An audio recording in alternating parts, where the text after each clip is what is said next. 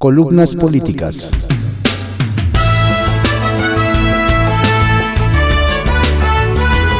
Continuamos con la audiosíntesis informativa de Adrián Ojeda Román, correspondiente a hoy, martes primero de febrero de 2022. Feliz mes de febrero. Damos lectura a algunas columnas políticas que se publican en periódicos de circulación nacional. Arsenal, por Francisco Garfias, que se publica en el periódico Excelsior.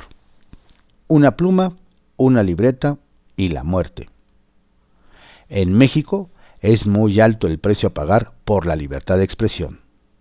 Van cuatro periodistas asesinados en un mes y 53 en lo que va del sexenio. Son 10 más que los normalistas de Ayotzinapa, pero no son rentables políticamente. Nunca en ningún sexenio había corrido tanta sangre de reporteros, fotoperiodistas, editorialistas. Cada que cae uno, escuchamos en Palacio Nacional el mismo estribillo. No somos iguales, la diferencia es que hoy no hay impunidad. ¿No hay impunidad? La realidad admitida por el subsecretario de Derechos Humanos, Alejandro Encinas, es que nueve de cada diez asesinatos de periodistas han quedado sin sentencia en estos tres años. Ayer mataron a Roberto Toledo en Citácuaro. Tres sicarios para eliminar a un hombre cuya única defensa, como bien dijo Armando Linares López, director de Monitor Michoacán, era una pluma, un lapicero, una libreta. Su muerte se suma a la de José Luis Gamboa en Veracruz, Margarito Martínez y Lourdes Maldonado en Tijuana, todas ocurridas en enero de 2022. Nombres que muy pronto quedarán en el olvido mientras sus victimarios andarán por allí cobrando otras chambas. Toledo era editorialista de Monitor Michoacán, un medio digital que reiteradamente había recibido amenazas de muerte por exhibir a funcionarios y políticos corruptos, dijo el director Linares en un video en el que se le quebró la voz. Las amenazas fueron cumplidas ayer. Malditos aquellos que atentaron contra la vida de un inocente, remató con dolor e impotencia. De la situación que vivimos en el país, hablamos con el senador Emilio Álvarez y Casa, ex secretario ejecutivo de la Comisión Interamericana de Derechos Humanos, ex ombudsman capitalino y desde ayer vicecoordinador del Grupo Plural en la Cámara Alta. De entrada nos dice que todos los indicadores en derechos humanos en este gobierno no solo están en alarma, sino en crisis. Así como van las cosas, este gobierno va a acabar con el peor registro en los indicadores en materia de periodistas asesinados, defensores de derechos humanos, personas desaparecidas, homicidios violentos. Este gobierno está rebasando los niveles dramáticos de las épocas de Calderón y Peña en tres años. No se está entendiendo que se requiere el músculo del Estado para revertir, no solo en términos de los ataques más dramáticos, sino la acción de la justicia. Aquí, la Fiscalía Autónoma está resultando absolutamente omisa. No entiende el presidente que una de las derrotas más importantes de Calderón y Peña fue justo en la agenda de derechos humanos. Hoy no solo tenemos más violencia, más homicidios, sino un proceso de militarización en todos los órdenes y frentes. Justo lo que ofreció este gobierno en términos de momento país es lo contrario que estamos viviendo. Hay una parte importante de, del movimiento de derechos humanos desactivado, desmovilizado, bien porque se sienten partícipes de este grupo, bien porque no quieren criticar al gobierno, bien porque no quieren salir en las mañaneras, puntualizó. Un ejemplo de la forma como los morenos subordinan el tema de los derechos humanos a la grilla, lo dio el propio secretario de Gobernación, Adán Augusto López, en la reunión plenaria de los senadores guindas y al hablar de la Comisión Especial para investigar abusos y violaciones al Estado de Derecho en Veracruz. Más importante que los derechos de centenares de veracruzanos encerrados en las cárceles de esa entidad por el delito de ultrajes a la autoridad propio de una dictadura? Es cuidar la imagen de un gobernador de Morena a fin de no darle armas a la oposición. Va lo que dijo Adán con Ricardo Monreal a un lado. Esta comisión a lo mejor beneficiaba más los intereses políticos de la oposición que los intereses políticos de este grupo parlamentario. Imagínense, y se los digo con todo respeto, nosotros mismos estábamos abriendo el debate sobre si convenía o no desaparecer los poderes en un Estado que gobierna alguien emanado de este movimiento. Sabemos que Monreal tuvo que enmendar el rumbo. Nos cuentan que la Junta de Coordinación Política reconoció que con los senadores que le son leales podría mantener viva la polémica comisión, pero eso significaba sacrificar la unidad del grupo parlamentario. Optó por no dividir. Su gesto fue bienvenido en la mañana de ayer el presidente López Obrador dijo que las puertas de Palacio Nacional están abiertas no solo para Monreal, sino hasta para los adversarios. Reconoció que el senador de Zacatecas es uno de los precursores de Morena. Hay quien afirma que Monreal se juega su última carta como coordinador parlamentario con la reforma eléctrica. Si no se aprueba, lo remueven, vaticinó un senador de oposición. La última y nos vamos. La expetista Nancy de la Sierra ya es la nueva coordinadora del Grupo Plural en el Senado. Juegos de Poder, por Leo Zuckerman, que se publica en el periódico Excelsior. Sobre el reportaje de Latinus y MCCI del hijo del presidente. Solo un tema me parece que tendría que aclarar el hijo mayor del presidente José Ramón López Beltrán, acerca del reportaje de latinos y mexicanos contra la corrupción y la impunidad, publicado este fin de semana. Me refiero al posible conflicto de interés. De acuerdo al reportaje, López Beltrán, junto con su esposa, Caroline Adams, habitaron en una residencia propiedad de Kate L. Schilling desde la segunda mitad de 2019 y parte del 2020. La casa se encuentra en un suburbio de Houston y según la investigación tiene un valor de un millón de dólares. Schilling es un alto ejecutivo de Baker Hughes, conocida empresa de tecnología para el sector energético.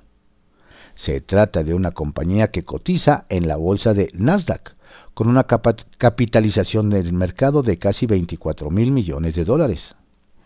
La empresa petrolera mexicana, Pemex, es un cliente frecuente de Baker Hughes. Schilling, revela Latinus y MCCI, se había desempeñado como director comercial y de ventas a nivel global de julio de 2017 a noviembre de 2018, periodo en el que la multinacional obtuvo dos contratos en Pemex, uno de los cuales, hasta por 66 millones de dólares, sigue vigente en el actual gobierno federal.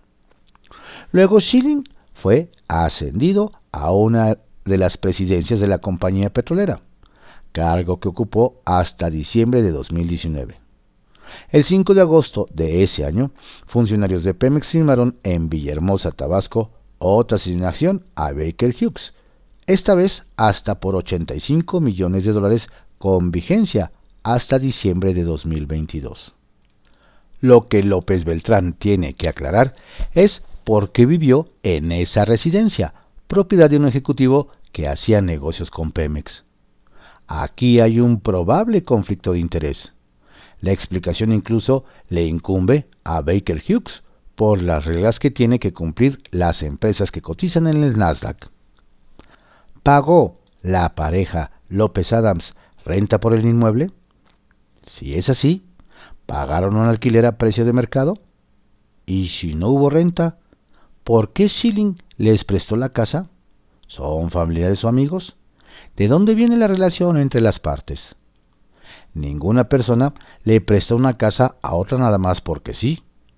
Lo que la sociedad debe exigir es que no hayan facilitado al hijo del presidente una buena residencia en Houston para quedar bien con un cliente, Pemex, o con el fin de conseguir más contratos con mejores condiciones. En suma, que se aclare el posible conflicto de interés. Ahora bien, el segundo tema que devela el reportaje de Latinos y MCCI es el estilo de vida de José Ramón López Beltrán frente a lo que pregona su padre, el presidente. Mientras vivió en la residencia de Schilling, luego se mudaron a una casa más modesta a nombre de Adams. El hijo tenía acceso a una lujosa vivienda de 447 metros cuadrados de construcción, con finos acabados en piedra y madera, cuatro habitaciones, cuarto de baño, cuatro baños completos, tres lugares de estacionamiento, amplias cocinas y salas de estar, así como amenidades que incluyan bar, sala de juegos y hasta sala de cine. Además, la pareja López Adams tenía acceso a una alberca privada de 23 metros de largo, ubicada en su enorme patio trasero con vista al bosque, que se encuentra a espaldas de la residencia una buena casa, sin duda. Esto contrasta con la visión franciscana de AMLO, quien en diferentes ocasiones ha criticado los lujos y el materialismo de las sociedades actuales. Aquí tengo que decir que el hijo tiene todo el derecho de vivir como se le pegue la gana, siempre y cuando el dinero de él y de su esposa sean bien habidos. José Ramón puede pensar muy diferente que Andrés Manuel. No porque el padre tenga una postura filosófica, económica, social o política, el hijo debe tener la misma. Se argumenta que esto podría ser una hipocresía. No lo veo así. Hipocresía sería que AMLO, su esposa e hijo menor vivieran entre lujos mientras criticaran ese estilo de vida. No es así. Si algo caracteriza al presidente, es su austeridad. Ahora bien, si el hijo de 40 años de edad tiene dinero que ganó honestamente para vivir como Pachá, pues muy su problema. Puede comprarse un avión privado, aunque su padre odie los aviones privados. Faltaba más. La reacción de AMLO frente al reportaje ha sido criticar e injuriar al periodista Carlos Loret, titular de Latinos. Además dijo que, al parecer, la señora tiene dinero en referencia a su nuera ni el ataque contra los periodistas involucrados, ni la escueta explicación sobre Adams alcanzan para aclarar el posible conflicto de interés. El asunto es sencillo. A cambio de que la pareja López Adams vivió tantos meses en una residencia propiedad de un alto ejecutivo cuya empresa le vende a Pemex, eso es todo. Capital, político por Adrián Rueda, que se publica en el periódico Excelsior.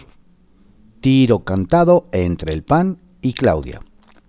Si bien es cierto que la rencilla más reciente entre los panistas de la Ciudad de México y la jefa de gobierno es por el desmesurado aumento a las tarifas de agua en colonias dominadas por la oposición, la realidad es que el pleito viene de años atrás y no se le ve solución aunque en 2018 quedaron en franca minoría con respecto a Morena y sus aliados en la capital, dirigentes y diputados de Acción Nacional decidieron evidenciarse como la auténtica oposición a Claudia Sheinbaum, lo que les valió el odio de la gobernante. No es secreto que la jefa de gobierno la pone mal escuchar la palabra pan, así sea en el menú del desayuno pues no tolera ese partido que en lo que va de su administración se ha convertido en la piedra de su zapato. Sheinbaum se puede sentar con cualquier fracción excepto con la de los suspiritos azules, pues su sola presencia le causa escorsor. A los únicos que más o menos tolera es a los alcaldes de Benito Juárez Santiago Tahuada y de Coyoacán Giovanni Gutiérrez, pero nada más. Atravesados trae a Mauricio Tabe, de Miguel Hidalgo, a Andrés Ataide, presidente del PAN capitalino, y a los diputados locales en general, pero sobre todo al coordinador en Donceles, Christian von Roerich. Por supuesto, no se escapa el líder panista San Lázaro y jefe de la tribu azul en la Ciudad de México, Jorge Romero, a quien se la tiene guardada. Nada extraño es que Sheinbaum se ubique al lado contrario a la derecha, pues la 4T y Morena se dicen de izquierda. Pero llegar a amenazar a las otras fuerzas políticas con que si van con el azul serán borradas del mapa es incomprensible. Sobre todo porque la política es negociación, no confrontación. Y aquí no solo la gobernante falla, sino que también los azulitos se pasan de la raya, pues son el nuevo partido del no a todo lo que venga del zócalo. Nadie ignora que el PAN necesita correrse al extremo contrario del gobierno para diferenciarse y capitalizar las inconformidades en contra de la 4T, que al menos en la Ciudad de México cada vez son más notorias. Al mismo tiempo, todo el mundo tiene claro que para Claudia el real peligro es Acción Nacional, cuyos gobernantes tienen buen cartel en la ciudad y son quienes amenazan el reinado de Morena, que podría convertirse en el más efímero desde que hay elecciones en la ciudad. El asunto es que ni a Morena ni al PAN les alcanza para ganar solos, y necesitan lograr el apoyo de los demás partidos que, por pequeños que sean, pueden representar la diferencia en la votación final. Ahí es donde se centra la verdadera lucha rumbo al 2024. Los partidos que fueron en alianza con los azules en junio pasado están siendo presionados desde el gobierno para romper con los albiazules. En tanto los panistas quieren recargarse en la clase media y en los sectores que Morena ha lastimado, que cada vez son más. El tiro es cantado y ya no tiene reversa, aunque ambos lados deberían aplicar más política y menos hígado. Centavitos. La jefa de gobierno presumió ayer la inauguración del Instituto de Estudios Superiores Rosario Castellanos de la Ciudad de México para que más gente tenga la posibilidad de concluir su preparación académica, lo cual es loable. Lo único malo con este tipo de planteles es que la calidad educativa se deja en segundo plano, privilegiando la formación de cuadros con fines propagandísticos y la burocracia sindical. Ni los propios morenistas toman en serio estas escuelas. ¿O alguien sabe si alguien de la 4T tiene a sus hijos en uno de estos planteles? No, ¿verdad? En privado por Joaquín López Dóriga, que se publica en el periódico Milenio. Teléfono descompuesto. El jueves, el fiscal de Quintana Roo, Óscar Montes de Oca, me confirmó que los dos asesinados a tiros en el Hotel Xcaret eran canadienses y que, de acuerdo con información de la policía montada, pertenecían a una banda del crimen organizado que fue en un ajuste de cuentas y que también participaba en la investigación el FBI y la DEA. Eso fue confirmado por el gobernador Carlos Joaquín y al día siguiente, viernes, llegó a la mañanera donde el presidente López Obrador dijo que pedirá un informe al embajador Ken Salazar sobre esa intervención, que no se oponía a que se trabajara en forma coordinada con agentes extranjeros siempre y cuando haya información de por medio y no se viole la soberanía nacional. A esto Joaquín dijo que al presidente le dieron información equivocada porque yo hablé de intercambio de información. El embajador Salazar respondió el domingo confirmando las labores de los agentes estadounidenses en Quintana Roo y que operaban en el marco del nuevo programa Bicentenario de Cooperación, y que combatir el tráfico de drogas, personas, armas y violencia es una responsabilidad de los dos gobiernos. El diplomático habló antes de iniciar en Cancún una reunión de seguridad binacional, también al amparo de dicho acuerdo. El punto es que la falta de comunicación y las versiones encontradas crearon este malentendido, por decirlo menos, que llegó al presidente de la República y llevó a una serie de aclaraciones, escenario que no facilita la lucha contra la delincuencia organizada, que, pese a todo, sigue avanzando. Retales. 1. Altura. Mario Delgado fue a Durango a ratificar a Alma Marina Vitela como candidata de Morena al gobierno de ese estado y fue abuchado al grito de corrupto, traidor y le lanzaron huevos por lo que tuvo que escapar. Luego los llamó ambiciosos vulgares que solo manchan al gobierno de López Obrador. Siguen en el método de culpar de sus conflictos al presidente. Cuando las broncas son suyas, no pueden y reparten. 2. Testamento. Después de que el presidente dio a conocer la existencia de su testamento político el pasado sábado 22, al día siguiente de su cateterismo, cambió la conversación de su salud a su testamento. Ayer, Claudia Sheinbaum lo calificó de un legado a la nación mexicana. ¿Cómo puede un documento secreto ser un legado a la nación sin saber de qué se trata? Es la sucesión. Y 3. Beneplácito. El del gobierno español para Quirino Ordaz lo dio a conocer Marcelo Ebrard de inmediato el de Pedro Salmerón, que dijo la Cancillería panameña que ya había mandado la respuesta a la Secretaría de Relaciones Exteriores, no. Y es que se lo deben haber negado. De otro modo, lo hubieran celebrado. El silencio es el espacio que están dando para negociar con el gobierno de Panamá. A ver si lo cambia, y así, con placer, a Palacio. Duda razonable, por Carlos Push que se publica en el periódico Milenio. Cuatro en un mes. Cuatro. Ayer fue asesinado el reportero Roberto Toledo en Zitácuaro, Michoacán. Periodista del portal Monitor Michoacán, quien ya había recibido y denunciado amenazas de muerte. El director del portal, Armando Linares, dijo que lo habían ejecutado tres personas que le dispararon de una manera ruin y de una manera cobarde es el cuarto periodista en el mes de enero en tres estados de la República diferentes. Baja California, Veracruz y ahora Michoacán. Como desde hace años los gobiernos y las fiscalías lo lamentan, se comprometen a investigar para encontrar a los responsables. Dicen que volverán a revisar los mecanismos de protección, bla, bla, bla. Y luego hay peores como el alcalde de Citacoro que ayer le dijo a Milenio Televisión a mi compañero Héctor Zamarrón que según él, Toledo no era periodista. Y aún lo puso en duda cuando Héctor lo corrigió. Ya en la noche el director de comunicación social de Presidencia Jesús Ramírez Cuevas, citando investigaciones judiciales, también dijo que no era periodista. En fin, así las cosas. Estos asesinatos que mantienen a México como uno de los países con más comunicadores asesinados se dan en un contexto de violencia y muerte que padecen muchos mexicanos hace tiempo y que ningún gobierno ha tenido la voluntad o imaginación para resolver.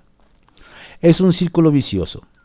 Buena parte de los periodistas asesinados habían investigado y publicado sobre la actividad de grupos criminales y su relación con los poderes gubernamentales locales o federales que les permiten actuar. Tengámoslo claro, mientras esa corrupta asociación entre autoridades y criminales no termine, habrá periodistas y medios exhibiéndola y por lo tanto poniendo en riesgo su vida. Esta nueva oleada en contra de periodistas viene en tiempos de tomas de territorios completos por parte de grupos criminales ya sea para la extorsión o el paso libre de mercancías ilegales. Y es en esos territorios donde los periodistas mexicanos están desprotegidos a merced de los asesinos. La Fiscalía Especial para Delitos contra la Libertad de Expresión tiene una eficacia de menos de 1% en los casos que se abrieron desde su creación, hace poco más de una década. Y en la mayoría de los casos toman el camino fácil, diciendo que no pudo probar que los asesinatos o las agresiones estuvieran relacionadas con su trabajo. Con esos niveles de impunidad, no hay mecanismo que alcance. Estrictamente personal, por Raimundo Riva Palacio, que se publica en el periódico El Financiero. ¿Qué mata a Carita? Parte 2. Amo de las percepciones. Andrés Manuel López Obrador es el presidente que más impunidad ha tenido en la opinión pública mexicana porque es quien más ha cautivado con su palabra religiosa, su prédica de amor a los pobres y sobre todo porque la realidad finalmente se alineó con su discurso de la desigualdad y contra la corrupción. De ahí la alta aprobación presidencial empapada en la abulia a su ineficiencia y falta de resultados. Pero eso que sucede afuera de Palacio Nacional es muy diferente a lo que se está viviendo adentro, donde podría caracterizarse como una caldera en ebullición. No han sido buenos días para el presidente, y empeoraron al difundirse videos de dos de sus hijos que lo han enfurecido, pese a que se sabía desde hace semanas que iban a comenzar a aparecer materiales sobre ellos. El presidente se enteró por el general Audomaro Martínez, director del Centro Nacional de Inteligencia, cuyos agentes descubrieron la existencia de los videos y la intención de difundirlos, pero no pudieron frenarlos, pese a que los, los estuvieron rastreando varias semanas en las redes sociales. Estaban convencidos de que tenía que ver con otro hijo, recibiendo dinero, pero no estaba en el radar que se iba a tratar de la revelación de una residencia en Houston donde vivía su primogénito y otro donde aparecía su hijo menor bailando reggaetón junto a la alberca de la casa. ¿No sería esto un escándalo de no estar en las antípodas del discurso moral del presidente y compararse con sus palabras como opositor contra el expresidente Enrique Peña Nieto cuando se supo de la llamada Casa Blanca, donde afirmó que era producto de la corrupción. La casa de Houston, sabemos ahora, era propiedad de un ex empleado de Baker Hughes, una empresa petrolera con contratos con Pemex y que en el pasado ha enfrentado problemas de corrupción globales. Los videos que forman parte de una serie de materiales que se ha difundido de manera regular desde agosto de 2020 golpean por debajo de la línea de flotación del presidente, porque representa todo lo que dice no ser, y lo pinta igual que sus antecesores. Si bien su difusión no ha impactado en su aprobación, sí lo ha afectado en lo personal. Enfurecido como lo han descrito los últimos días, ordenó que se contuviera el impacto en redes sociales, lo que fue imposible. La guerra digital que se vivió entre el 26 y el 28 de enero la ganó el periodista Carlos Loret, que reveló en el portal Latinus, en una colaboración con Mexicanos contra la Corrupción y la Impunidad, la Casa de Houston, según la empresa Euclidean Distance Analysis, que analiza las redes sociales.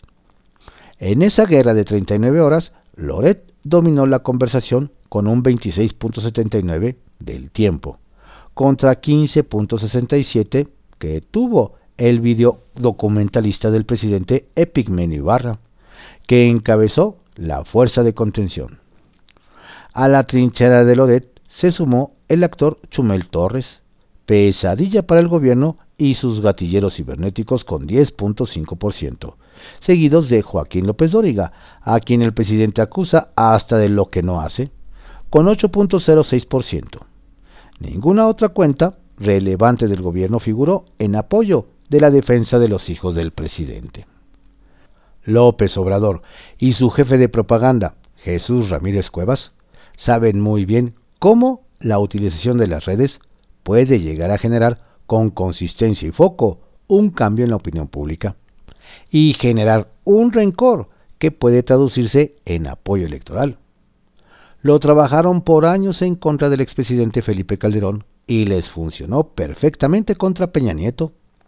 Aún no oradan el blindaje de López Obrador, las revelaciones familiares, pero debe sentir que está erosionado porque sus instrucciones fueron encontrar una solución definitiva contra las revelaciones de Loret y la crítica en los medios. ¿Qué significa esto? No está claro, pero avisoran tiempos difíciles. El enojo del presidente provocó situaciones que afectan su gestión e imagen, como la falta de respuesta a las crecientes críticas por el rechazo a vacunar a los menores contra el COVID-19, que lejos de aprovechar la oportunidad y utilizar como fusible al subsecretario de Salud Hugo López Gatel sin decirle a nadie, lo defendió ante el asombro de sus colaboradores en la mañanera del viernes. Resultó peor. La respuesta que dará el gobierno se enfocará al campo mediático pese a que sistemáticamente Ramírez Cuevas ha mostrado su limitación. Los ataques, insultos y linchamientos en las redes sociales, que es lo que hace, no evitan las muertes. ¿Hasta cuándo se dará cuenta el presidente?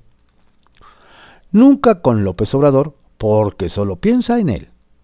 Quedó claro en Palacio Nacional, no con su respuesta sobre el asesinato de la periodista Lourdes Maldonado, donde se enfocó en tratar de comparar la violencia contra el gremio en gobiernos anteriores, o en la defensa de su hijo, donde se equiparó este lunes con Francisco y Madero y tergiversó los hechos.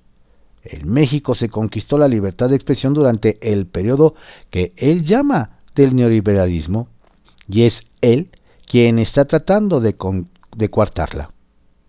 También se notó con el rechazo cortante a la sugerencia del canciller Marcelo Ebrard de que rectificara en la designación de Pedro Salmerón como embajador en Panamá, luego que la Cancillería de ese país envió una carta con su reticencias para darle el beneplácito. Al pésimo estado de ánimo del presidente se le han sumado las preocupaciones por su salud, lo que también ha alterado la gestión gubernamental y el estar redosificando la información y administrando su agenda y sus citas. En cualquier caso, no parece ni relevante ante los ojos de López Obrador ni que le importara, porque su tiempo y pensamiento han estado enfocados en las revelaciones sobre las propiedades y lujos de sus hijos. Esa crisis interna no ha trascendido hacia la opinión pública, pero es como un cáncer dentro de Palacio Nacional donde se está viendo cómo neutralizar antes de que se convierta en una metástasis electoral.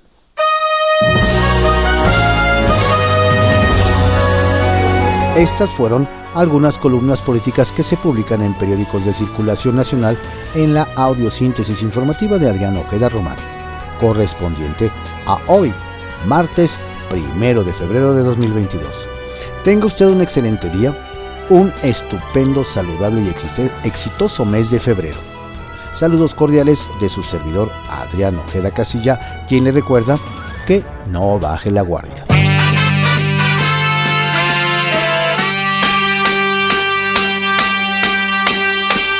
I was alone, I took a ride, I didn't know what I would find there.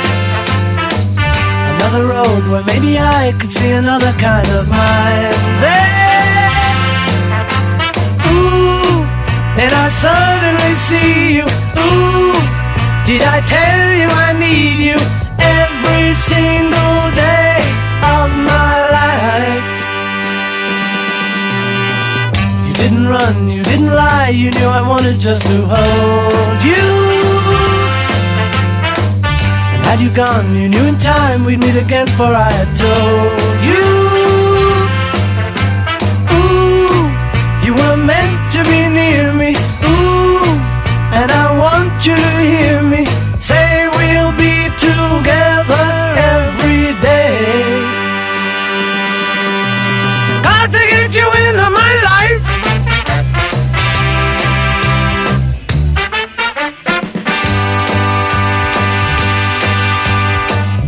can I do? What can I be? When I'm with you, I wanna stay there. If I'm true, I'll never leave, and if I do, I know the way there. Ooh, and I suddenly see you. Ooh, did I tell you I need you every single day of my life? Got to get you in my